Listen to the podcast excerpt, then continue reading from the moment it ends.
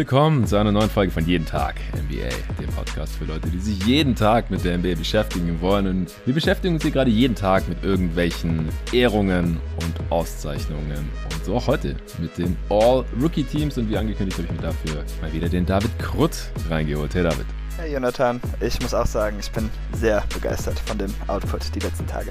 Ja, und wenn der Pod hier rauskommt, dann äh, sind die Hörer vielleicht noch begeisterter, weil bis dahin sind noch drei weitere Pods rausgekommen. Uh. ja, du konntest jetzt den Awards-Pod, die beiden Teile des Awards-Pods mit Arne, den ich heute auch schon aufgenommen habe, noch nicht hören. Der ist bis dahin dann schon draußen. Teil 1 äh, Supporter Pod, Teil 2 öffentlicher und jetzt dieser All-Rookie-Pod. Und dann sind wir, glaube ich, auch schon durch mit den ganzen Auszeichnungen. Ja, ja, ging ganz schnell. Alles innerhalb von einer Woche durchgeprügelt. Ja, wir beschäftigen uns heute mit den besten Liga-Neulingen. Wir haben das natürlich schon immer mal wieder angeschnitten. Wir beide haben ja das allererste Awards-Update aufgenommen. Damals Ende November, Anfang Dezember war das irgendwann. Da haben wir auch schon über die damaligen Rookie of the Year-Kandidaten gesprochen. Ich denke, die haben es hier alle irgendwie reingeschafft. Du machst ja so halbwegs regelmäßig auf Twitter immer deine Rookie- und Sophomore-Rankings, immer die Top 10. Ich habe gerade off-air schon zu dir gesagt, ich wollte eigentlich mal deine letzte Top 10 nochmal anschauen, hab's dann, hab's dann nicht gleich gefunden und dann gedacht, ah, scheiß drauf, dann ist es eigentlich auch spannend. ich weiß nicht, ist deine letzte Top 10, sind das jetzt auch deine zweimal fünf Spieler im All-Rookie First und Second Team oder gibt es da Unterschiede? Im Grunde schon. Bei meinem letzten Spieler bin ich mir jetzt ein bisschen unsicherer geworden. Ich hatte das, glaube ich, am Wochenende hatte ich meine letzte Version gepostet und ähm, da gab es auch Nachfragen nach anderen Spielern. Das hat mich nochmal denken lassen. Ich weiß nicht, ob ich von meiner Meinung abgekommen bin, aber ich fühle mich auf jeden Fall nicht mehr so wohl dabei. Deshalb dachte ich mir, ähm, also neun Spots habe ich recht safe und den zehnten können wir dann am Ende wahrscheinlich ein bisschen ausdiskutieren. Ja, okay, sehr schön. Ja, mir ging es ähnlich. Ich habe die ersten neun eigentlich relativ flott runtergeschrieben. First Team war eigentlich sofort klar. Da habe ich nur irgendwelche Dudes drin, die ich entweder für Rookie of the Year in Betracht gezogen hatte oder sonst schon irgendwie geehrt habe hier in den letzten Tagen. Und das Second Team war dann auch einigermaßen schnell, fast voll. Und beim zehnten Platz habe ich echt jetzt eine Weile rumüberlegt, habe heute noch mal Tape gesichtet. Sehr schön. Äh, zweimal Kings gegen Rockets, Rockets gegen Blazers und äh, derartige Creme de la Creme hier reingezogen. Und ich war mir danach immer noch nicht sicher, wen ich da jetzt reinpacken soll. Ich habe mich jetzt kurz vor der Aufnahme für einen Spieler entschieden und bin sehr gespannt. Da können wir dann nachher einfach noch ein bisschen drüber quatschen. Wir fangen oben an gleich und gehen dann einfach durch ich würde sagen, innerhalb der Teams einfach immer der Reihenfolge, ja, wie sicher wir uns waren, dass wir den jeweiligen Spieler da reinstecken wollen. Und dann kommen wir irgendwann am zehnten und letzten Spot an und können dann da noch die restlichen Kandidaten kurz besprechen. Du hast ja im Supporter Discord heute auch noch spontan Fragen eingeholt und hast gemeint, wenn es noch Fragen gibt zu den Spielern, die in einem der beiden Teams landen könnten, dann können die Leute das raushauen. Ich weiß nicht, ob die diesen äh, kleinen Nebensatz, dieses Detail überlesen haben, denn da kamen Fragen zu Spielern, die ich hier nicht wirklich in Betracht gezogen habe, beziehungsweise so eine allgemeine Frage auch. Wir haben jetzt gesagt, wir gucken mal, wenn wir am Ende da noch Zeit zu haben, dann werden wir da noch drauf eingehen. Aber ich habe mir jetzt hier selbst das Limit von einer Stunde pro Pod in letzter Zeit auferlegt. Also jetzt die letzten paar Folgen und auch die, die kommenden. Denn sonst kann man diesen täglichen Output nicht wirklich hinbekommen, wenn die Pods immer anderthalb und zwei Stunden oder noch länger werden. Und auch Richtung Playoffs werden die Folgen ja dann auch eher kürzer und dann kann man auch wirklich diesen jeden Tag NBA-Output dauerhaft fahren. Erstmal nochmal eine allgemeine Frage vielleicht, David. Wie gefällt dir die Class so insgesamt? Du beobachtest ja Rookie-Classes und Prospects jetzt schon seit ein paar Jahren. Kannst du das irgendwie vergleichen mit vergangenen Jahren oder was ist vielleicht auch so dein irrationaler Blick auf die Class, was dir lieber ist? Hm, also da hätte ich mich durchaus gerne darauf vorbereitet, auf diese Frage. Deswegen habe ich dir gerade noch die Hintertür offen gelassen. Aber doch, ich finde es schon eine sehr spannende Class. Also es gibt hier meiner Meinung nach schon eine recht gute Tiefe an Rollenspielern. Ähm, dann haben wir noch einige Spiele, die bisher nur Potenzial angedeutet haben, aber praktisch noch keine ja, sehr gewinnbringenden NBA-Spieler waren. Und dann haben wir an der Spitze natürlich auch noch einige Spieler mit All-Star-Potenzial. Ich würde sagen, im Moment sind da Mobley, Barnes und Kate für mich so ein bisschen voran. Aber auch Jalen Green und Franz Wagner haben schon diverses gezeigt, wo man dann, oder sogar Jonathan Kuminga, wo man dann äh, mehr träumen kann. Also ich bin schon ziemlich begeistert von der Class, ähm, auch verglichen mit der Class davor. Ich mache ja auch die Sophomore-Rankings, denke ich schon, dass hm. hier ein mhm. bisschen mehr Star-Tiefe drin steckt, auch wenn die andere Class natürlich auch recht tief war. Ja, kurz nochmal zur Erinnerung. Letztes Jahr waren so die die Top-Rookies, LaMelo Ball, Anthony Edwards, Tyrese Halliburton, Desmond Bain, mittlerweile auch Tyrese Maxey, Cole Anthony, die im zweiten Jahr einen großen Schritt gemacht haben, Sadiq Bay, Isaac Okoro. Ja, ich denke auch, dieses Jahr sieht es in der Spitze ein bisschen besser aus und dahinter auch noch sehr viele spannende Spieler. Fangen wir an mit First Team und da würde ich an dich vielleicht direkt die Frage weitergeben, die ich vorhin mit dem Arne schon diskutiert habe, beziehungsweise musst du das ja vielleicht damit verknüpfen, wenn es jetzt der erste Spieler ist, den du ins First Team packst, müsste das ja dein Rookie of the Year sein. Wer ist das bei dir? Ja, das ist für mich Evan Mobley und das war auch relativ alternativlos, denke ich. Der hat für mich von vorne bis hinten bisher die beste Saison gemacht, hat jetzt leider am Ende raus ein paar Spiele verpasst. Ich muss auch sagen, wenn er jetzt die ganze Saison ohne Jared Allen gespielt hätte, wäre das für ihn, glaube ich, schwieriger geworden. Also mir hätte er nicht mhm. mehr ganz so gut gefallen ohne Jared Allen aber hätte, hätte Fahrradkette und so. Von daher würde ich sagen, dass er einfach aufgrund seines defensiven Impacts, wo er für mich klar der beste Rookie war und dann noch der ziemlich soliden offensiven äh, Beisteuerung zum Team, ja, recht alternativlos der Rookie of the Year wäre. Scotty Barnes und Kate Cunningham haben für mich jetzt so zum Ende nochmal einen Push gemacht. Ähm, beide offensiv ein bisschen angestiegen, aber ja, defensiv kommen sie einfach nicht an das Niveau ran und sie hatten ja auch teilweise schon ein paar etwas etwas durchwachsenere Phasen offensiv in dieser Saison, weshalb das für mich dann schlussendlich einfach nicht mehr reicht. Ja, interessant. Ich bin ähnlich in die Aufnahme mit Arne gegangen und er hat dann da einen sehr guten Case für Scotty Barnes als Rookie of the Year gemacht. Mhm. Einfach weil der einen verrückten Stretch jetzt hatte ja, Februar, März, April. Und für Arne ist jetzt Scotty Barnes letztendlich der Rookie of the Year geworden. Fand ich auf jeden Fall spannend. Ich glaube auch, dass es vielleicht knapper ist, als ich gedacht hätte. Beide spielen in einem Winning-Team. Barnes ist offensiv ein bisschen besser als Mobley. Mobley ist halt defensiv für mich deutlich besser als Barnes und deswegen ist es für mich im Endeffekt trotzdem Mobley geworden. Nochmal zur Erinnerung, ich hatte Evan Mobley im All-Defensive Second Team. Also das ist ja. schon richtig heftig. Und offensiv ja, da ist er leicht unterdurchschnittlich effizient mit einem 108er Offensivrating, äh, haut 15 Punkte pro Spiel raus, 200 Assists auch, kann Pick and Rolls als Rollman und als Handler laufen, was für so ein ja, Seven-Footer schon crazy ist. Über 8 Rebounds, 1,6 Blocks, er fault fast nie. Niedrigere Foulrate als Rudy Gobert. Die Hörer, die jetzt jeden der Pots der letzten Woche gehört haben, da wiederholt sich jetzt das eine oder andere Argument.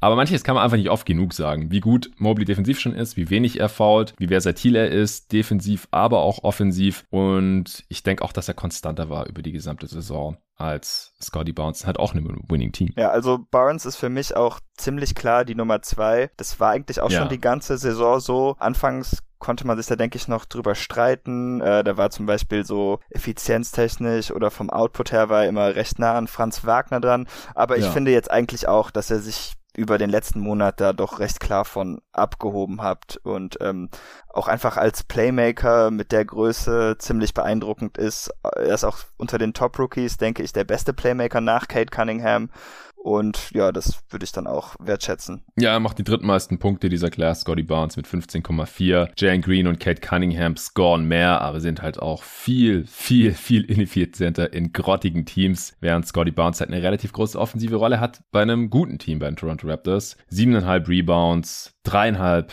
Assists, du hast das Playmaking gerade schon angesprochen. Also für mich war es dann auch klar, dass er mindestens halt der zweitbeste Rookie dieser Class ist und auch äh, sich da ein bisschen von Franz Wagner abgesetzt hat, der jetzt halt kein so starkes Finish zum Ende der Regular Season hatte. Den habe ich dann aber relativ klar auf drei. Oder hast du da jetzt schon Kate hingeschoben? Nee, ich habe Franz auch noch immer auf drei. Auch wenn ich sagen muss, dass er mich manchmal ein bisschen frustriert. Ich habe immer den Eindruck, der soll sich einfach ein bisschen mehr trauen. Gerade in hm. dem Team. Was ich ein bisschen schade fand, ich hatte mir das eben angeschaut, ist, dass seine Dreierrate im Laufe der Saison ziemlich stark runtergegangen ist. Also so hat er zum Beispiel ähm, inklusive Dezember die ersten paar Monate noch vier Dreier pro Spiel genommen und jetzt zum Ende raus sind es leider nur noch drei. Ich schaue jetzt nicht genug Orlando-Spiele, um das genau irgendwo ran festmachen zu können, aber er hatte zum Beispiel vor ein paar Tagen auch ein 28-Punkte-Spiel Und da hat er nur drei Dreier genommen, hat er alle getroffen, aber das fand ich halt wieder so frustrierend. Wirft doch einfach mehr. Was cool ist bei ihm ist, dass er keine Midranger nimmt. Äh, klar, falls er mal ein Star werden soll, dann sollte er das vielleicht noch ein bisschen diversifizieren. Aber für jetzt mhm. ist das ganz gut. Und was mir jetzt nochmal beim Scouting nochmal aufgefallen ist, weil ich jetzt einfach in den letzten Tagen, weil Tommy Heinzens Todestag war, ganz viele Tommy Heinzen Highlights gesehen habe. Statt ein Floater hat er auch so einen Tommy Heinzen Halfhook in der Paint.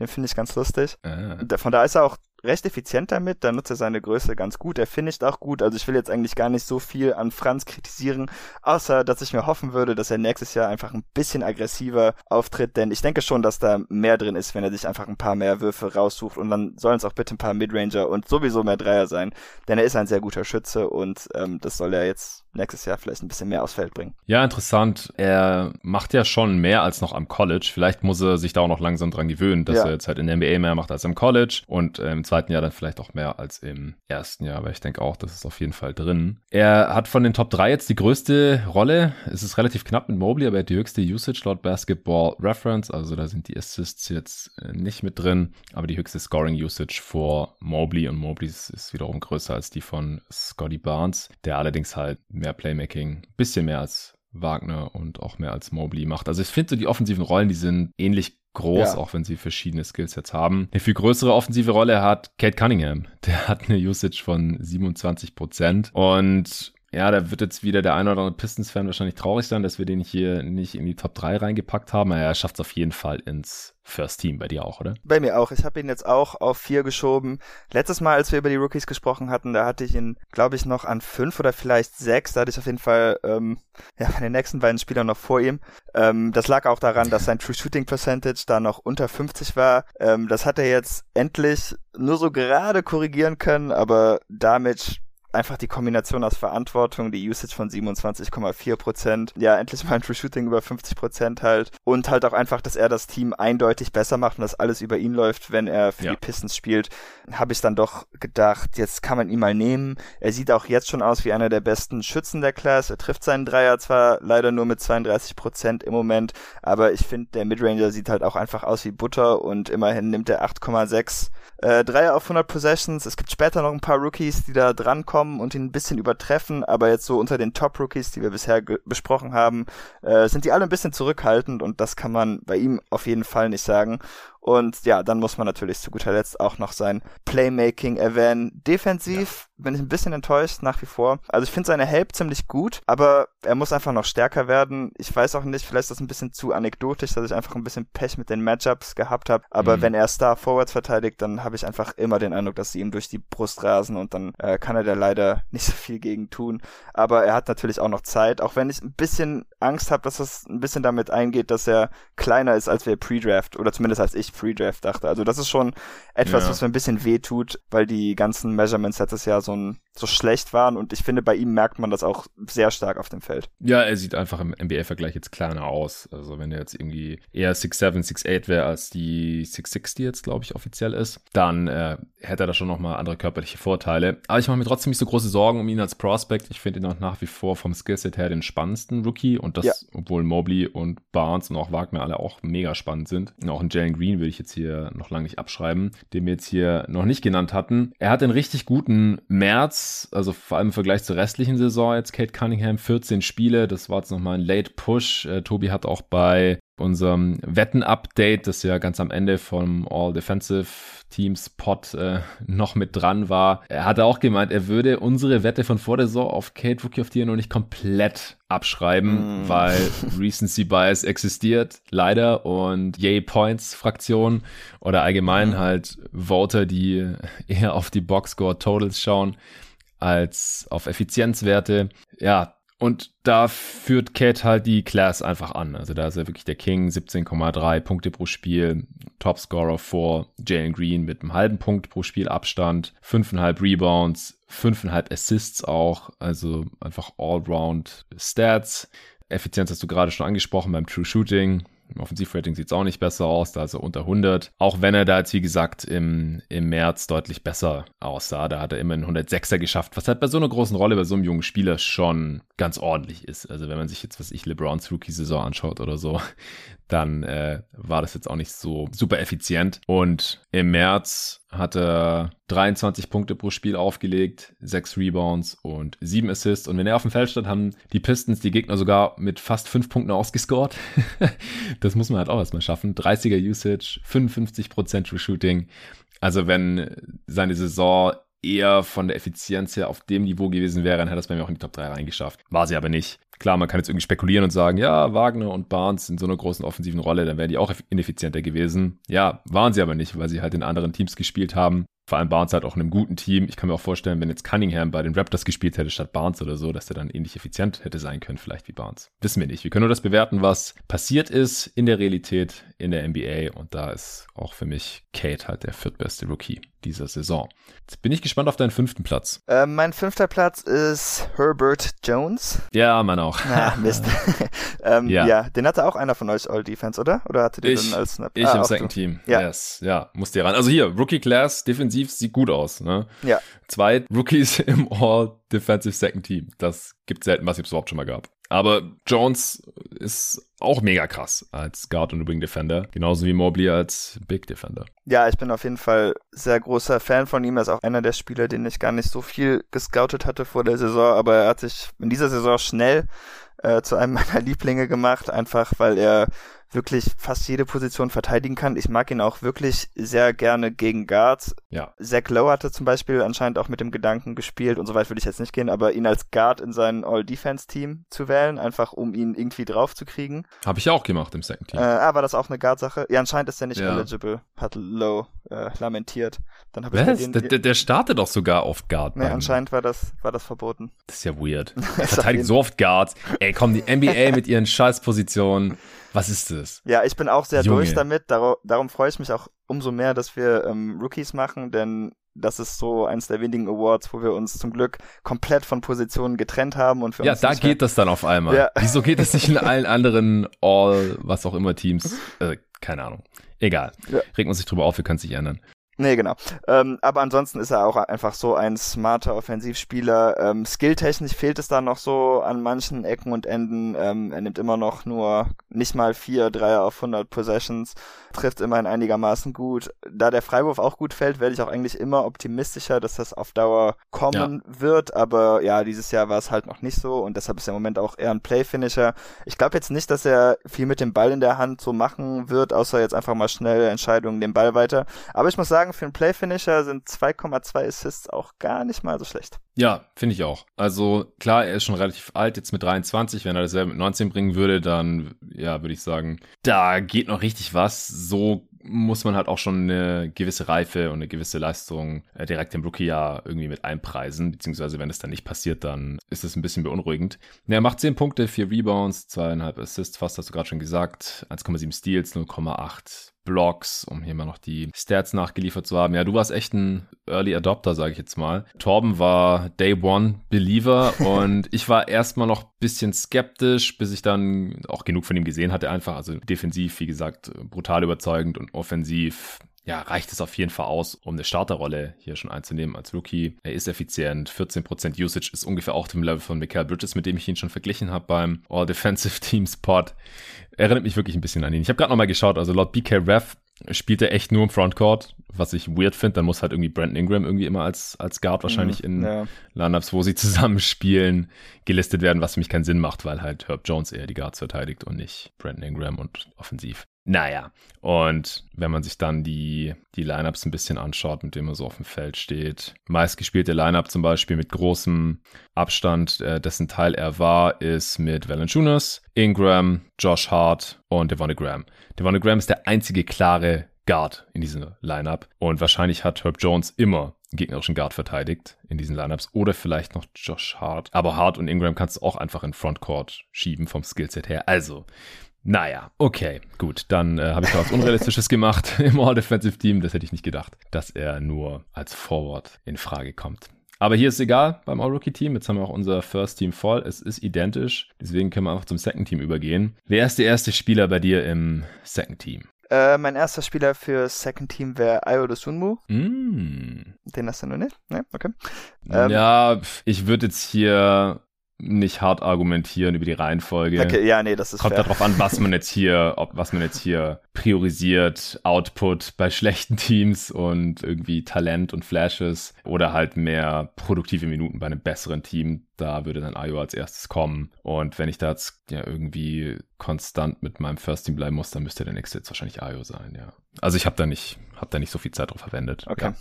Doch, Na gut, ja, kein Thema, auf jeden Fall. Ja, ich fand einfach, er war recht gut in die Bresche gesprungen. Ähm, offensiv hat er mich überrascht, auch weil er seine Würfe schon so gut getroffen hat. Ich finde ihn defensiv auch okay. Ich glaube, das kommt gerade nicht so ganz raus. Einfach, er ist halt nicht Lonzo Ball oder Alex Caruso und die Bulls brauchen eigentlich beide, um defensiv wirklich Mhm. gut zu sein. Und Ich finde äh, defensiv auch richtig gut. Ich habe mir dort auch nochmal Ja. Tape reingefahren von seinen defensiven Possessions. Er ist super mobil, kommt voll geil durch die Screens, was sie ja in Chicago anscheinend auch den Spielern wirklich reinhämmern, weil das, das zieht sich da ein bisschen durch ein roter Faden. mhm. Und verteidigt meistens gegnerische Point Guards mit seiner Länge. Ist er trotzdem da mobil genug und ist auch ziemlich gut in der Recovery, wie ich finde. Also gefällt mir auch richtig gut defensiv. Okay, ja gut, ich bin froh, dass du das sagst, weil ich war mir nicht ganz sicher, ob da in meinem Kopf irgendwie ein Disconnect so ein bisschen ist, weil ähm, ja, ich finde ihn halt sehr gut, aber gleichzeitig ist die Bulls Defense halt auch komplett eingebrochen, seitdem er die große Point of Attack Rolle übernehmen muss, aber ja, wahrscheinlich ist es halt auch einfach nicht fair, dass er das tun muss und äh, hat das Ja. damit ein bisschen zu tun. Ich bin auch sehr beeindruckt, dass er als Playmaker ein bisschen agieren konnte, insbesondere nach dem All-Star Break mit vier Assists pro Spiel ich muss auch sagen, er ist auch ein Spieler, den ich nicht so viel geschaut hatte, Pre-Draft, also immer nur so ein bisschen Mhm. gescoutet. Aber ich hätte einfach nicht erwartet, dass er so ein Bit-Player in einer guten Offense sein kann. Leider ist der Dreier ein bisschen eingebrochen nach der All-Star-Break, aber das würde ich äh, auch noch nicht überbewerten, obwohl man so ein bisschen Bedenken bei ihm haben sollte, einfach weil die Freiwurfquote die ganze Saison nicht wirklich über 70 Prozent gekommen ist. Er hatte tatsächlich nur zwei Monate, wo er die Freiwürfe überzeugend über 75 Prozent getroffen hat. Also ein bisschen Bedenken gibt's da schon noch, aber wenn man jetzt so rein auf diese Saison schaut, dann war er, glaube ich, ganz gut für die Bulls und eigentlich auch genau das, was sie im Anbetracht ihrer Situation gebraucht haben. Ja, und die Sample Size bei den Freiwürfen ist super klein. 46 von 68. Ja. Deswegen weiß ich jetzt auch noch nicht so genau, was ich da glauben soll. Die 37 Prozent von Downtown, das sind 65 von 176. Oder die Freiwürfe, was halt nur ein Drittel der Attempts sind, äh, was aber nicht so gut aussieht. Also ich, ich glaube auch, dass er kein so richtig geiler Shooter ist. Die Form sieht auch ein bisschen weird aus. Sein Volumen ist auch nicht so hoch. 4 Dreier auf 100 Possessions. Also ich denke auch, dass er ja, ein Spieler ist, der offen reinhauen kann, aber der Touch scheint jetzt nicht so überwältigend zu sein. Ich glaube schon, dass er so Richtung 3D Plus gehen kann. Also ich finde sein Skillset auch einfach sehr wertvoll in dieser NBA und das halt von einem Second Rounder ist geil. Auch nochmal zur Erinnerung übrigens, Herbert Jones war auch ein Second Round Pick und wir haben jetzt ins All-Rookie First Team gesteckt. Äh, bei den anderen Spielern haben wir es nicht dazu gesagt. Kate natürlich First Pick, äh, Mobley war der dritte, Barnes war der vierte Pick und Wagner war der achte, glaube ich, oder? Äh, ich glaube auch acht hier. Oh, übrigens auch zu Io eine kleine Entwarnung bezüglich ähm, meiner eigenen Biases gegen die Celtics. Hat er 15 von 16 Würfen getroffen in zwei Spielen. Hoffentlich wird das morgen anders. Oder wann auch immer der Pod kommt. Keine Ahnung. Nächstes Spiel der Celtics gegen die Bulls, oder was? ja, genau, Mittwochabend. Ja, ey, Celtics müssen die Atlantic Division gewinnen. ja, habe ich ich gehört. Ich, äh, ich, ich route natürlich nur für dich. Ähm, ey, ich habe mir ein Celtics Jersey bestellt neulich, mein erstes. echt? Kein, aber kein Ja. Walker jetzt, sondern was? Doch. Ja, doch. okay. Klar. War, war äh, Rabatt oder wie? Ja, war im Angebot, Ah. ähm, weil Kemba ja getradet wurde. Witzigerweise Ja, passt ja auch noch für Antoine, weil er dieselbe Nummer hat. Und ja, jetzt rock ich dann halt in naher Zukunft. Ich habe es nicht ausgepackt, das ist schon da. Ja. Bei der letzten Kicks-Bestellung rock ich in naher Zukunft mal auf dem Freiplatz. Vielleicht, wenn du kommst, zu deinen Ehren, äh, zieh ich's an. Ja, Danke. Antoine slash Kemba. Ich habe ja schon ein Kemba-Jersey, wie du weißt. Ja, ich, ich muss- wollte gerade sagen, das letzte Mal, als du dein Kemba-Jersey anhattest, die Erinnerungen waren gar nicht so rosig für mich, weil da hat Das war geil. Kemba Kyrie abgebrannt und Kyrie danach in der Press-Conference geheult, dass Brad keine Adjustments gemacht hat. Ja, und im äh, folgenden Sommer hat Kemba Kyrie ersetzt Stimmt, ja. bei den Celtics. ja. Also für, für die Hörer, die es nicht wissen und die allermeisten werden es nicht wissen, ich habe es damals, glaube ich, im Pod irgendwie erwähnt, aber war das noch bei Wired? Ich weiß gar nicht, gab es da jeden Tag NBA schon? In welchem Jahr waren das? Boah, äh, keine Ahnung. Zwei- ich glaube, das war jeden 18. Tag, obwohl. War das schon 2019? Ich weiß nicht mehr. Ist auch egal. Ja. Ist schon eine Weile her. Jedenfalls, äh, David war bei mir zu Besuch in Berlin damals habe ich in Friedrichshain gewohnt. In, in meiner Einzimmerwohnung haben wir schön 2K gezockt und ich habe aus irgendeinem Grund mein Charlotte Bobcats Kemba Walker Jersey angehabt, das du gehatet hast und gemeint, das wäre so ein hässliches Jersey. Ja. Und dann haben wir Absolut haben wir Bobcats, nee, damals waren es ja dann schon die Hornets logischerweise, die Hornets so gegen die Celtics ja. angeschaut. Deswegen hatte ich wahrscheinlich auch das Jersey an. Und ja, dann, wie du gerade schon gesagt hast, die Hornets haben die Celtics geschlagen, Kemba hat Kyrie geschlagen und in der Offseason drauf hat Kemba Kyrie als Point Guard bei den Celtics ersetzt. Eine perfekte Geschichte. Und jetzt äh, habe ich mir sein, sein Jersey noch gegönnt. Aber das nur nebenbei. Wo waren wir? Äh, waren ich glaube, ja, ich glaube, ja. den haben wir abgehandelt. Achso, du ich denke auch. nee, passt. Ich hau meinen nächsten raus. Ich äh, habe hier Josh Giddy stehen. Ah, spannend. Gut. Den habe ich nämlich als einer meiner Wackelkandidaten, um es überhaupt oh, zu schaffen. Oh, dann hast du irgendjemanden safe drin. Ich glaube, ich weiß auch wen. Wahrscheinlich hast du meinen letzten Wackelkandidaten dann safe drin gehabt, so ich dich kenne. ich bin sehr gespannt. Aber dann lass ich dich mal reden, weil ich muss gestehen, OKC Einfach weil ich nicht glaube, dass viele der Spieler, die dort im Moment spielen, in zwei, drei Jahren noch NBA-Spieler sind, sind recht weit unten auf meiner Liste. Ja, Gidi ist ein ganz besonderer Spieler. Ich glaube, ich habe auch mal mit Torben hier länger über ihn gesprochen im Pod. Er war jetzt natürlich auch mies ineffizient, also ähnlich wie, wie Kate, äh, in nicht ganz so große Rolle, einfach weil er nicht so viel scored. Tatsächlich auch ein 97er Offensivrating, genauso wie Kate. 13 Punkte im Schnitt, knapp 8 Rebounds und über 6 Assists. Er dürfte der Top-Assist-Geber der Class sein. Ja, genau, immer noch mit äh, fast einem Assist mehr als Kate. Auf 2, auf 3 folgt dann Jalen Sachs mit nochmal einem Assist weniger, 4,5 pro Spiel. Ne, Giddy ist einfach der geilste Passer dieser Class und macht Bock, ihm zuzuschauen. Er ist brutal unathletisch, wie ich finde. Ich weiß noch nicht so genau, was seine defensive Position sein wird, weil gegen Guards vertraue ich ihm nicht und gegen Forwards ist er noch ein bisschen dünn auf der Brust, aber wenn dann wahrscheinlich eher gegen, gegen Wings oder, oder Forwards irgendwie. Mhm.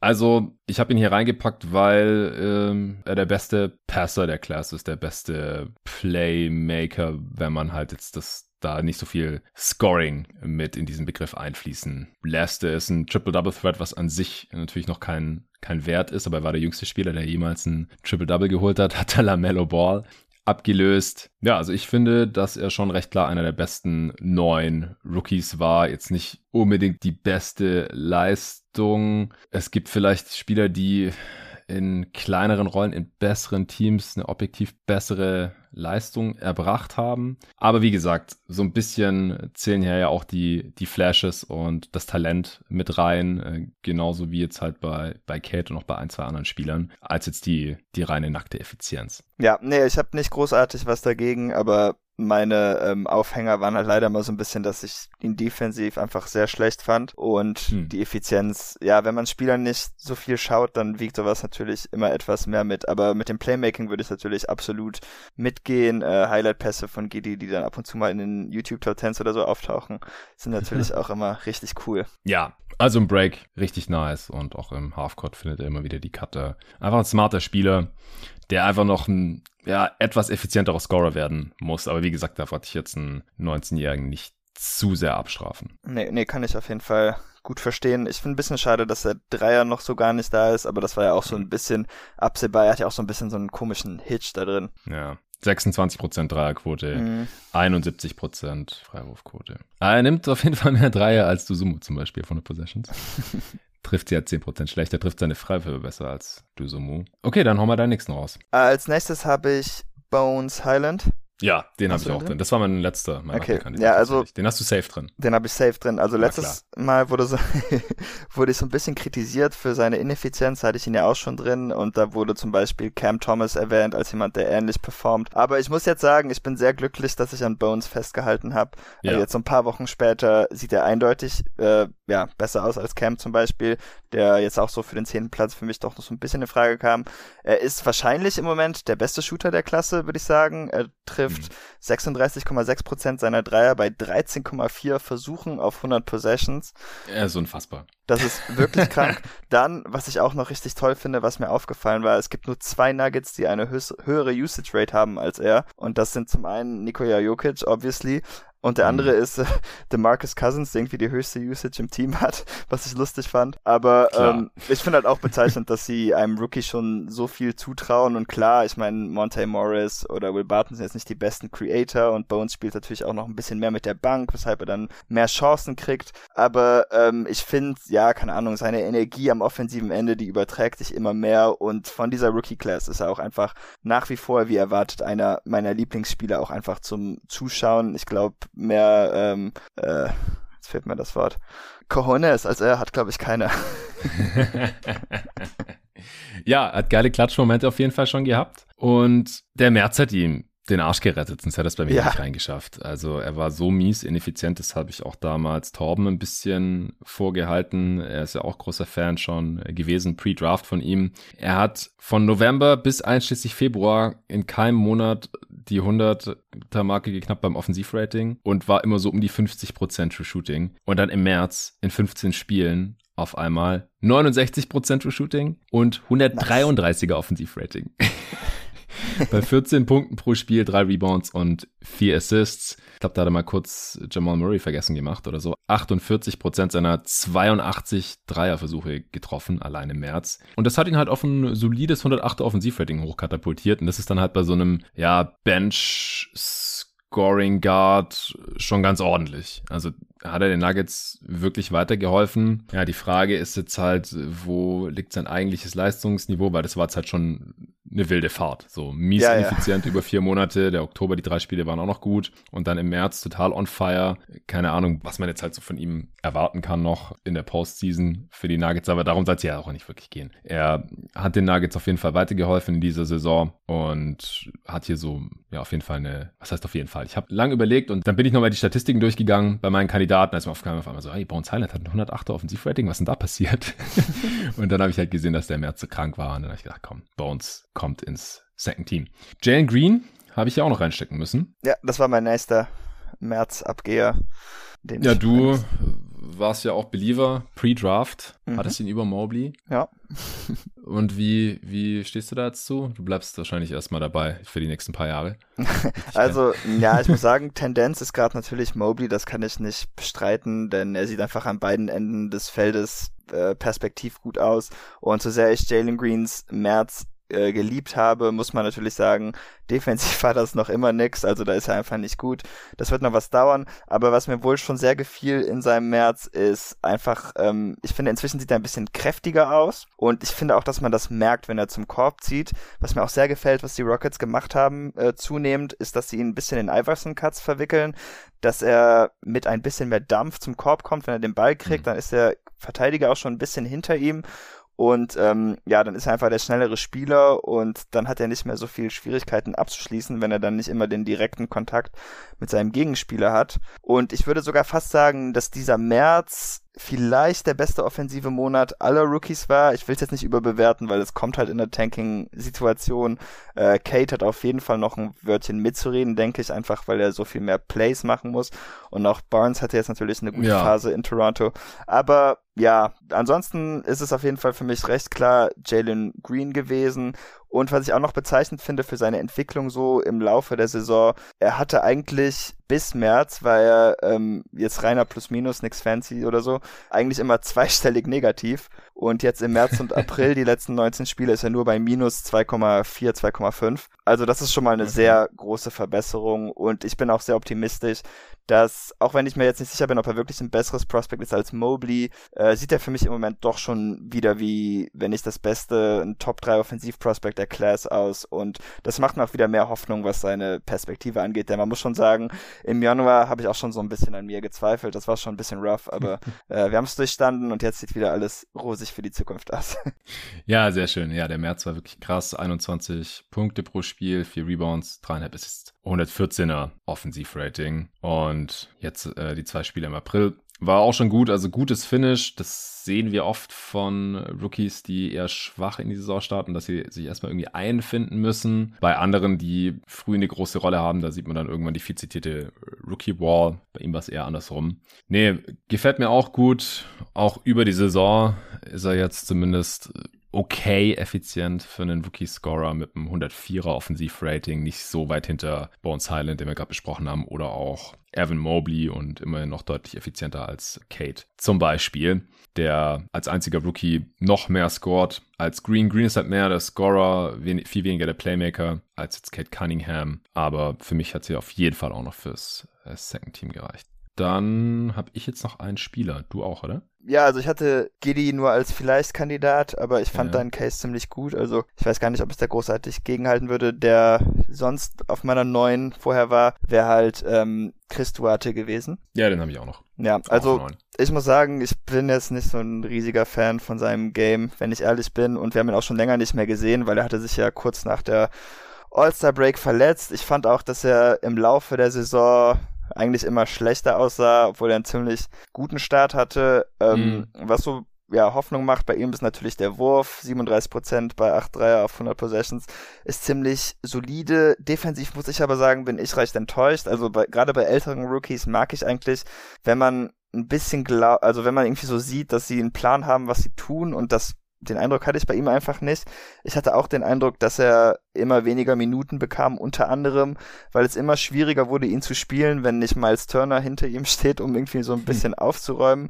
Ähm, ob die Korrelation da wirklich gegeben ist, weiß ich jetzt nicht ganz sicher zu sagen. Aber ja, dennoch guter Schütze und ja, kann auch ein bisschen Aufbauspieler machen und deshalb habe ich ihn dann noch mit reingenommen. Aber ich könnte mir vorstellen, wenn die Saison noch ein bisschen länger gegangen wäre, dass er dann vielleicht auch noch für mich rausgefallen wäre.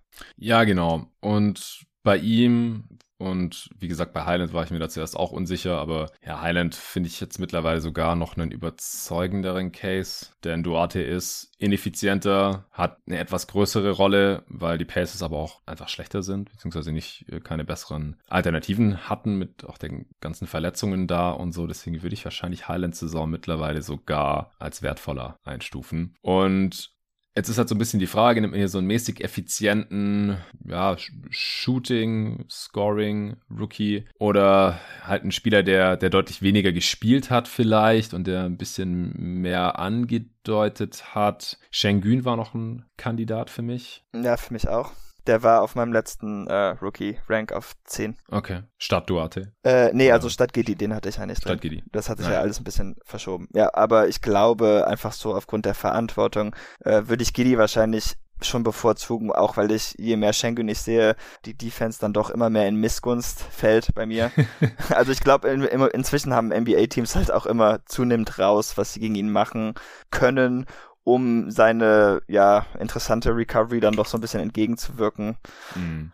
Und äh, damit fand ich ihn einfach etwas weniger interessant. Vielleicht hatte ich ihn auch einfach zu früh schon immer auf fünf oder so, dass er jetzt bei mir auf zehn noch gelandet mhm. ist. Aber vielleicht können wir da noch drüber reden. Also Schengen war für mich auch ein Kandidat, genau, Giddy und ansonsten noch äh, Jonathan Kuminga war für mich noch ein ja. Kandidat. Ah, der oh. hat echt wenig gespielt im Vergleich ja, zu anderen. Genau, das war für mich auch so ein bisschen. Also, ich meine, verglichen mit Bones hat er nur 100 Minuten weniger zum Beispiel. Und er hat ja, okay. 200 Minuten weniger als Shengun. Also, es geht schon, aber. Er ähm, hatte halt die wenigsten von allen, die ich mir angeschaut habe. Das ist mir halt aufgefallen. Ja. Ja, könnte man auf jeden Fall einen Case machen. Er hatte halt bei einem guten Team eine kleinere Rolle als andere Spieler in einem schlechten Team ähm, eine größere Rolle hatten. Durchschnittlich effizient, natürlich eine sehr klar definierte Rolle als Finisher da im System der Warriors, was er ganz gut gemacht hat. Hast du ja auch schon mal hier im Pod erwähnt, dass das auch im Kontrast steht zu dem, wie er immer noch in der G-League spielt, nämlich genauso wie letztes Jahr, was dir ja nicht so gut gefallen hat, ja. als alter G-League Ignite Fanboy. Ähm, so spielt Kuminga jetzt ja wohl immer noch für die Santa Cruz Warriors und ja, defensiv halt so ein bisschen als ja, Wing, On-Ball, Stopper, teilweise aber auch als Small Ball, Fünfer, gerade nachdem Green sich natürlich verletzt hat, ist seine Rolle da auch größer geworden. Also unterm Strich bin ich auf jeden Fall positiv überrascht von Kumingas Saison. Er ist hier auch ein Kandidat gewesen. Zu ihm kam ja auch eine Frage dann noch im Discord, glaube ich. Ich habe sie gerade noch nicht mehr vor mir oder im Kopf. Ich habe sie vor mir. Die ist von anderer David, ich weiß nicht, wie der mit Nachname heißt, habe nur ich das Gefühl oder ist Kuminga auf dem Weg dazu, ein wirklich ernstzunehmender Rotation Guy oder sogar mehr zu werden beim Contender? Am Anfang der Saison war ich recht enttäuscht, mittlerweile habe ich aber immer wieder das Gefühl, dass er einiges gut macht und vor allem defensiv in bestimmten Situationen eine Waffe sein könnte. Ja, ganz also, kurz, Mhm. Wenn er das nicht wäre, als siebter Pick, dann wäre das ja eine massive Enttäuschung. Ich weiß nicht, ob die Warriors-Fans und David ist äh, Warriors-Fan mit seinem Jordan Poole-Avatar hier im Support der Discord. Ich weiß nicht, ob die da schon von Wiseman als ehemaligen Second Pick so negativ geprimed sind, aber ey, der Typ war siebter Pick. Also ich hoffe sehr, dass er auf dem Weg ist, ein ernstzunehmender Rotation-Guy oder sogar mehr zu werden. Und nur das mal so vorausgeschickt. Ja, also persönlich, ich mag ihn, wie er jetzt so gespielt hat, insbesondere als Small Bar Center. Das fand ich wirklich sehr gut. Äh, defensiv fand ich aber auch, sah das anfangs etwas besser aus. Äh, da konnte er seine Aktivität ja halt, ich glaube, ich habe immer den Eindruck, wenn Rookies aktiv sind, dann klappt das kurz, bis der Gegenspieler halt merkt, okay, der zappelt zwar viel rum, aber letztendlich weiß er auch nicht wirklich, was er macht. Äh, ich glaube, das wurde ihm später, als seine Rolle dann halt auch zwangsmäßig ein bisschen größer wurde, ein bisschen zum Verhängnis. Aber ich bin auf jeden Fall sehr optimistisch, einfach weil es im Moment einfach danach aussieht, dass er drei verschiedene Positionen glaubhaft spielen kann und wenn man ihn dann offensiv ein bisschen ja in die richtige Richtung ziehen könnte, dann glaube ich auch, dass man damit einen gewinnbringenden Spieler hat. Ich bin auch immer nicht so ganz davon überzeugt, ob er jetzt wirklich dieser Go-To-Guy, All-Star-Wing sein kann. Aber wenn er jetzt erstmal ein paar Jahre einfach ein guter Play-Finisher sein könnte, dann ist das ja für dieses Warriors-Team erstmal genug und den Rest kann man dann später schauen. Ja, genau, das würde ich eigentlich im Prinzip so unterschreiben. Dann äh, kam noch eine Frage zu Davian Mitchell. Über den habe ich hier nicht wirklich nachgedacht. Er hat zwar eine der größeren Rollen in dieser Liga gehabt mit fast 2000 Minuten in 72 Spielen. Jetzt durfte auch 16 Spiele starten zuletzt, nachdem Halliburton ja weggetradet wurde und Darren Fox verletzt ausgefallen ist, hat er da noch eine relativ große offensive Rolle gehabt. Und wie gesagt, ich habe mir die zwei Spiele gegen die Rockets reingezogen und ich fand es, also in dem ersten Spiel war das, glaube ich, ich weiß gar nicht mehr, welche Reihenfolge die waren, da hat das ganz gut funktioniert. In dem zweiten war es grausam. Also da war so ungefähr alles vertreten, was, also es war Confirmation Bias at its best natürlich auch, weil ich ja David Mitchell für einen gnadenlosen Reach gehalten habe, so als ja. 23-jährigen Guard. Schlechte Freiwurfquote, hat jetzt auch in der NBA 63 Prozent. Fragwürdiger Dreier, hat jetzt auch in der NBA nicht mal 32 Prozent, hohes Volumen, aber ach, dann auch ein Airball von drei, wird am Ring geblockt, wird am Ring gestoppt, will das Foul haben, bekommt's nicht, hat in der Crunch-Time miesen Turnover gehabt. Also echt, war kein geiles Game von ihm. Hat dann auch noch so einen Pass gehabt, wollte irgendwie so durch die Zone einen Pass spielen und der Pass geht seitlich gegen den Ring und dann ins Aus und so. Also echt katastrophales Spiel bissiger Onboard-Defender, keine Frage. Aber wenn die Kings unbedingt einen geilen Defender, einen 23-Jährigen, da draften wollten, dann wäre Herb Jones wahrscheinlich die bessere Wahl gewesen. Also klingt mies, aber ja, Mitchell ist heftig ineffizient mit einem 100er Offensivrating und er ist halt nicht äh, drei Jahre jüngerer Kate Cunningham, wo man sagen kann, der wächst da noch rein in die Rolle oder so, sondern also ich halte die Leistung diese Saison für nicht gut und ich sehe da halt auch die Upside nicht mehr so aufgrund des Alters da da hätte das schon ein bisschen mehr kommen müssen. Klingt jetzt vielleicht extrem negativ. Ich glaube, der kann ein ganz geiler Backup-Guard sein oder sowas, aber halt, dass er seiner Draft-Position noch gerecht wird, das, das sehe ich halt nach wie vor nicht. Nee, ich bin da auch nicht so weit von dir weg. Vielleicht sonst kurz die Frage, diesmal nicht von anderer David, sondern von anderer Jonathan ähm, Hammacher. Bei amerikanischen Kollegen habe ich in letzter Zeit oft gehört, dass sich Mitchells Offensivspiel verbessert hätte. Finishing, Pull-Ups. Ich habe kaum Kings-Spiele gesehen, deswegen die simple Frage. Stimmt das? Und ich habe mich jetzt heute, weil ich habe auch nicht mehr so viel Kings geschaut, seitdem sie natürlich Halliburton getradet hatten, diese Monster, hm. aber ich hab das habt ihr jetzt davon. Genau. Selbst David ist abgesprungen. Ja, aber ich habe mich heute noch mal so ein äh, bisschen vertieft, weil ich wollte mir das dann anschauen und ich habe mir ja die Fragen reingeholt. Und es stimmt schon, dass so die letzten 15 Spiele, letzten 10 Spiele fällt der Pull-Up besser. Da trifft er seine Midranger zum Beispiel mit fast 50 ähm, Prozent, 48,8. Der Dreier ist auch bei 36 ungefähr. Also in der Hinsicht sieht das gut aus, aber dieses verbesserte Finishing, das sehe ich nicht so ganz. Er zieht im Moment mehr Freiwürfe. Leider trifft er die auch nicht wirklich besser als vorher. Also in der Hinsicht könnte man vielleicht sagen, dass er etwas weniger vor Kontakt wegscheut. Ich fand, das sah man auch. Er kriegt auch mehr Kickout-Passes, weil er, glaube ich, etwas mehr in die Paint kommt. Aber so wirklich überzeugt mich das Ganze auch nicht. Und ich will jetzt nicht nur ihm die Schuld geben, denn die Kings haben ja auch inzwischen schon aufgegeben, aber seitdem er jetzt quasi äh, die Offense leitet, ähm, ja, ist das Ganze nicht gut. Seine Net-Ratings sind auch überhaupt nicht gut. Minus 11,8 und minus 10 jetzt im letzten Monat. Also klar, er macht es jetzt ein bisschen besser von den Counting Stats her, aber ob sich das jetzt wirklich auf Winning Basketball übertragen, übertragen lässt, da wäre ich jetzt auch noch skeptisch und ein richtiger Starter sehe ich in ihm auch nicht. Was ich wohl noch sagen würde, äh, der Dank, den er letztens hatte, und ich habe leider vergessen. Boah, ja, der war geil. Der war richtig Gegen die Rockets. heftig. Gegen ja. die Rockets war das ja. Also mhm. das war einer der besten Danks der Saison, das muss man ihm auf jeden Fall schon lassen.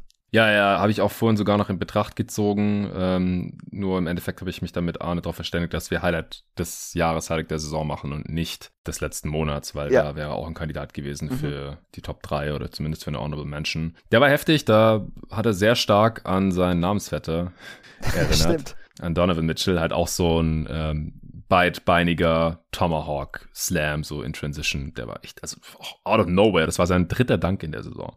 Und dann gleich so ein Ding. Richtig heftig. Ja, True Shooting unter 50 äh, Prozent. Also, wie gesagt, war es natürlich Small Sample Size, ähm, was ich mir jetzt heute nochmal reingezogen habe. In einem Spiel sah er besser aus, da sind die Pull-Ups auch besser reingefallen und da hat er diesen Dank gehabt und im anderen da lief sehr wenig zusammen aus meiner Sicht. Und wie gesagt, unterm Strich bin ich da nicht so, nicht so begeistert von. Okay, gibt es jetzt noch irgendeinen Spieler, den wir gar nicht erwähnt haben, den du noch irgendwie in Betracht gezogen hast hier? Ähm, nicht wirklich. Also ich habe zum Beispiel noch über ähm, Sari Williams nachgedacht. Ich finde die Stats von ihm auch ganz okay in dem Winning Team, aber letztendlich mhm. hat er mir einfach nicht genug gebracht. Cam Thomas hatte ich auch überlegt, aber er hat für mich so ein bisschen den Jalen Green bei uns Highland Case und ist dabei aber ineffizienter, deshalb fiel das für mich dann mhm. Leider auch raus. Äh, Quentin Grimes aufgrund seiner Defense, aber ich glaube, da ist die Rolle halt auch leider einfach nicht groß genug und danach ja, ist keine dann, ich, Minuten. Nee, genau. Und danach ist dann leider auch nicht mehr so viel übrig. Also man könnte noch so ein paar von den OKC Guys überlegen, wahrscheinlich. Die haben teilweise mhm. ganz gute Stats oder Trey also Man. ja, Aaron ja. Wiggins, Trey Man, Jeremiah Robinson Earl war auch von diesem Jahr, oder?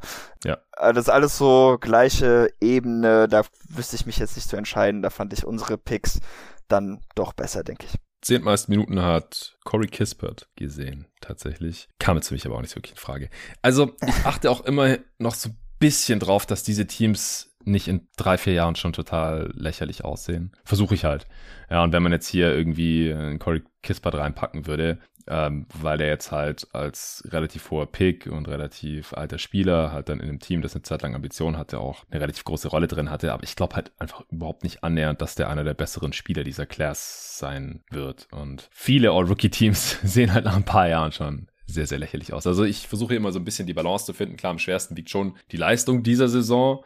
Und äh, dann versuche ich aber halt auch die, die besten Spieler hier irgendwie reinzupacken. Und das ist halt bei Rookies halt auch noch ein bisschen mehr konjunktiv oder sehr viel mehr konjunktiv als bei allen anderen Ehrungen, wo ich wirklich nur rein auf die Leistung auf dem Platz schaue. Ja, ich versuche das etwas weniger zu machen, aber ich fand zum Beispiel so rückblickend, letztes Jahr hatte ich ja nicht mal Anthony Edwards äh, in meinen All-Rookie-Teams drin und das war wahrscheinlich einfach dann etwas zu hart.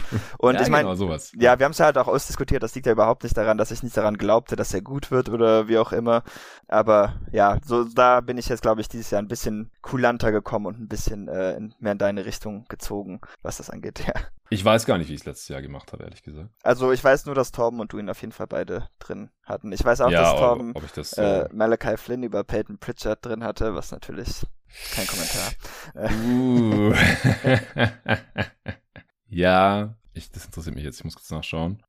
Ja, mein First Team war LaMelo, Terry Halliburton, Jay Sean Tate, Emmanuel Quigley und Anthony Edwards. Die hatten sogar im First Team. Second Team, Patrick Williams, Sadiq Bey, Isaac Okoro, Desmond Bain und Isaiah Stewart. Und dann als zwei Snaps hatte ich mir noch Sarah Tillman und Jaden McDaniels aufgeschrieben. Ja, ich glaube, ich hatte alle Spieler gleich, aber ich hatte Edwards nicht drin und stattdessen äh, Pritchard. ah ja, okay. Okay, ja, ich, ich finde auch, dass die Teams, die jetzt noch ganz okay aussehen, ja mal sehen, wie sich Quigley noch äh, entwickelt oder wie groß Jay Sean Tates Rolle in ein paar Jahren noch ist, so als ehemalige First-Teamer. Aber das war letztes Jahr so von der Leistung her schon relativ eindeutig, denke ich. Ah, Tate hatte ich glaube ich auch nicht mehr drin. Ich weiß aber nicht, wen ich stattdessen du. hatte. Ja. Junge, Junge. Okay. Ja, Opas in Rookie-Teams finde ich auch ein bisschen lahm. Ja, der war schon extrem, aber du hast schon recht. Hätte, ja. hätte man vielleicht aus dem Grund einen Second-Team irgendwie packen sollen. Okay, dann hätten wir schon die Fragen, haben wir auch schon beantwortet, bis auf die vom Bennett. Das war nicht zu einem Spieler, aber ich würde sagen, das können wir noch kurz machen, oder? Können wir machen, ja. Also wenn du da was zu sagen. Ja, ja, also ähm, es gibt natürlich noch einige Spieler, die halt auch nicht so viele Chancen hatten. Ähm, also James Booknight mag ich oder mochte ich zumindest nach wie vor. Er ist auch jemand, der sieht einfach viel kleiner aus, als ich gedacht hätte von den mhm. Measurements und wie es im College war, was mich auch nervt. Das, also das habe ich dieses Jahr wirklich viel. Ich hoffe, dass wir das wirklich nie mehr kriegen, dass alle Spieler auf einmal zwei Inches kleiner sind, als man denkt. Weil das ist echt ein bisschen ärgerlich. Josh Primo mag ich auch so teilweise die Ansätze, aber der ist natürlich auch noch massiv ineffizient. Moses Moody. Ja, du haust jetzt gerade schon die ganzen Namen raus, wir haben die Frage noch nicht mal vorgelesen. Oh, sorry, sorry, da weißt du früh. Also Benne hat geschrieben, wer könnte für dich einer der Guys werden, die erst ab seinem Sophomore-Jahr wirklich in der Liga ankommt. Das ist kein Deutsch, mein Lieber der erst ab seinem Sophomore wirklich in der Liga ankommt und quasi nachträglich in deine Top 10 rutschen und alle überraschen könnte. Du hast schon Book Night genannt und wolltest gerade den Case für Primo machen. Ja, okay. Ja, weiß ich nicht. Oder müssen wir Leute, die wirklich überraschen? Weil ich weiß halt nicht, das sind halt schon Lottery-Picks. Zählt das noch als Überraschung? Ja, die halt jetzt nicht annähernd äh, hier in einem der beiden Teams gelandet sind, würde ich einfach ja, sagen. Also ich glaube, Okay, ja gut. Dann ähm, tatsächlich die drei Spieler, die back-to-back-to-back gedraftet wurden, Williams, Booknight und Primo, wären vielleicht sogar meine Picks, weil die ansatztechnisch mag ich einfach sehr, was die dieses Jahr schon gezeigt hatten, ähm, aber da fehlt dann halt immer entweder die Minuten oder die Effizienz. Jalen Sucks. Jalen Sucks muss man natürlich erwähnen, aber ich weiß halt nicht, ob das bei einem Top 5 Pick jetzt wirklich als Überraschung gelten würde, wäre jetzt so, wie ich Ja, würde nicht würde. alle überraschen, aber nach dem Rookie-Jahr, viele Leute sind sehr schnell mit dem Abschreiben. Moses Moody würde ich ja auch noch mit reinschmeißen ja. als 14. Pick. Ansonsten haben wir jetzt auch schon ungefähr jeden Namen einmal. Kai Jones fand ich auch eigentlich ja. ein sehr interessantes Talent. Aber der spielt echt, also das finde ich echt schlimm, was ich von dem in der NBA 19 Spiele, 58 Minuten nur, ja. ja. Keon Johnson ist jetzt in Portland wieder etwas interessanter. Oh ja. In in LA war natürlich überhaupt keine Möglichkeit für ihn, um aufs Parkett zu kommen mit den 900 Wings, die sie ohnehin schon haben und die dann natürlich auch alle besser sind. Ähm, da bin ich mal gespannt, ob er vielleicht nächstes Jahr da eine Rolle haben kann. Aber es ist halt auch so ein Team, da weiß man nicht so genau, wo das überhaupt hin will. Deshalb bin ich da auch ein bisschen skeptisch. Ja, Josh Christopher bin ich nach wie vor auch angetan. Keon Johnson war ich ja auch Fan. Pre-Draft. Ich hatte eine Wette am Laufen mit Robin Roloffs. Okay ob Josh Christopher oder Obi Toppin in dieser Saison mehr Minuten spielen werden. Und als ich letztes Mal geschaut habe, hatte Josh Christopher Obi Toppin gerade überholt. Echt? Oh Gott. Tipps, Alter. Ja, Obi Toppin 1108 Minuten, Josh Christopher 1254. Ich habe die Wette sowas von gewonnen oh. und Robin muss mir den besten Döner in Düsseldorf spendieren, wenn ich vorbeikomme. Ich meine, wenn, oh, das ist schon gut, aber ich meine, wenn, sollte jetzt äh, Randall nicht mehr spielen oder so, na, ne, dann könnte ich schon noch ein paar 48 Minuten Spiele für Obi jetzt kommen sehen. das müssten vier, acht, also mehr als drei 48 Minuten Spiele sein, während Josh Christopher gar nicht mehr spielt. Ja, nee, das hast du hast wahrscheinlich geschafft. Ja, das habe ich safe geschafft. Sonst hätte ich mich gerade nicht schon so gefreut. Das ist durch, mein lieber Robin. Äh, ja, ich glaube ansonsten. Jalen Johnson finde ich nach wie vor interessant. Er hat jetzt halt so gut wie gar nicht gespielt diese Saison. Also es gibt einfach Spieler, die in der Rookie-Saison keine Minuten bekommen ja. haben. Das muss nicht unbedingt was heißen. Wie gesagt, Marke Kai Jones, Jalen Johnson, auch Garuba keine 200 Minuten, stand jetzt, der hat ein bisschen gespielt da gegen die Kings, aber Jaden Springer, hey, Draft Darling, ja, jeden Tag NBA und Draft Twitter Darling. Nee, den mag ich nicht mehr. Du magst ihn nicht mehr, das hat er verbrochen in seinen sechs Minuten. Äh, ja, für die 76ers Sixers, gespielt. Ja, falsches Jersey an. Was, was frage ich überhaupt? Bäh. Hat er G-League gespielt? Wahrscheinlich schon. Doch, in der G-League hat er auch schon einige gute Spiele gehabt, aber die habe ich bewusst alle ausgeblendet. Alles klar. Miles McBride. Ja. ja. JT Thor, paar Second Rounder hier noch reinzuschmeißen, die nach wie vor interessant sind. Jared Butler, 300 Minuten nur. Greg Brown in Portland, fand ich hatte auch nice Momente. Kessler Edwards hatte hier Torben ja auch schon beworben, aber der hat fast 900 Minuten gespielt jetzt im Endeffekt. Einer der wenigen, ja, wenn man, wenn man so will, Two-Way-Guys. Ich weiß nicht, ob er offensiv gefährlich genug ist und defensiv nicht mittlerweile einfach von jedem aufgepostet wird. Aber er darf nicht spielen, weil Two-Way-Spieler nicht in der Postseason spielen dürfen, wenn die Nets da überhaupt hinkommen. Sharif Cooper hat nur 35 Minuten gesehen. Ja, ich denke, damit wären wir auch durch. Vielleicht muss man noch Brandon Boston erwähnen, aber auch ah, ja, nur, damit klar. ich auf ihn haten kann, weil ich dabei bleibe, dass er nur zwei gute Spiele hatte und die waren beide gegen Boston. Aber gut. das kann sehr gut sein, wenn ich mir hier gerade so seine Season Stats reinziehe und gegen deine Celtics war er fucking unstoppable. Ich muss das gerade hier noch verifizieren, das interessiert mich jetzt. Er hatte viermal mehr als 15 Punkte und einmal mehr als 20 Punkte. Und das waren die 27 gegen deine Celtics, wo er 5 von 8 Dreier getroffen hat. Jo, und einer davon war ein Heave von der Halfcourt, der reinging. Ja, nach said. Okay, mein Lieber, dann äh, vielen Dank für deine Zeit heute. Ich glaube, wir sind ungefähr noch bei einer Stunde gelandet. Jetzt im Endeffekt noch mit äh, viel zusätzlichem Talk am Ende nach unseren beiden All-Rookie-Teams. Allen danke fürs Zuhören, auch fürs äh, Supporten, äh, denn sonst hättet ihr einerseits den Pod hier nicht hören können und andererseits würde es jeden Tag NBA auch schon gar nicht mehr geben ohne euren monatlichen Support. Das äh, war der letzte Pod, in dem Spieler ausgezeichnet wurden für ihre Saisonleistung, aber natürlich nicht der letzte Pod hier bei Jeden Tag NBA, bevor die Postseason losgeht. Nächste Woche gibt es da sehr, sehr viele Pods zum Play-In-Tournament, das hier natürlich gecovert wird und dann, sobald die Matchups, die Serien feststehen, in der ersten Runde der Playoffs, die schon in anderthalb Wochen losgehen. Endlich. Endlich. Sobald die jeweils feststehen, wird es hier auch möglichst viele Preview-Pods noch geben. Ich muss dann schauen, wie schnell ich hier Gäste an Start bekomme und ob das alles irgendwie passt oder ob ich alleine vielleicht zur einen oder anderen Serie was sage. Und die letzten Serien, die werden ja erst am Freitag feststehen. Und am Samstag geht's los und ich muss irgendwann zwischendrin auch noch nach Stuttgart runterfahren. Also ich kann nicht versprechen, dass ich alle acht Serien previewen kann, aber so viele wie möglich hier bei jeden Tag NBA. Und vorher gibt es noch zwei zeitlose Folgen. Das werden die nächsten beiden sein. Am Donnerstag nehme ich wie angekündigt mit Arne und äh, Rob von Kicks äh, einen Pod auf, in dem wir ja verschiedene NBA-Epochen ja, so ein bisschen runterbrechen und vielleicht auch miteinander vergleichen werden. Arne war schon total angezündet heute hier für das Thema. Rob hat auch mega Bock, der hat das Thema vorgeschlagen und da bin ich natürlich dann auch mit dabei. Der kommt dann wahrscheinlich am Freitag und am Freitag selbst nehme ich dann mit Torben die Redraft 2016 auf, denn da haben wir uns vorgenommen, noch einige durchzubekommen vor der Draft 2022 im Juni dann. Weil davor wollen wir mal ein bisschen so ein Fazit ziehen, wie verschiedene Front Offices über die letzten Jahre so agiert haben in der Draft Night. Und dazu müssen wir natürlich erstmal die ganzen Draft-Jahrgänge so ein bisschen evaluieren und das äh, funktioniert einfach sehr gut.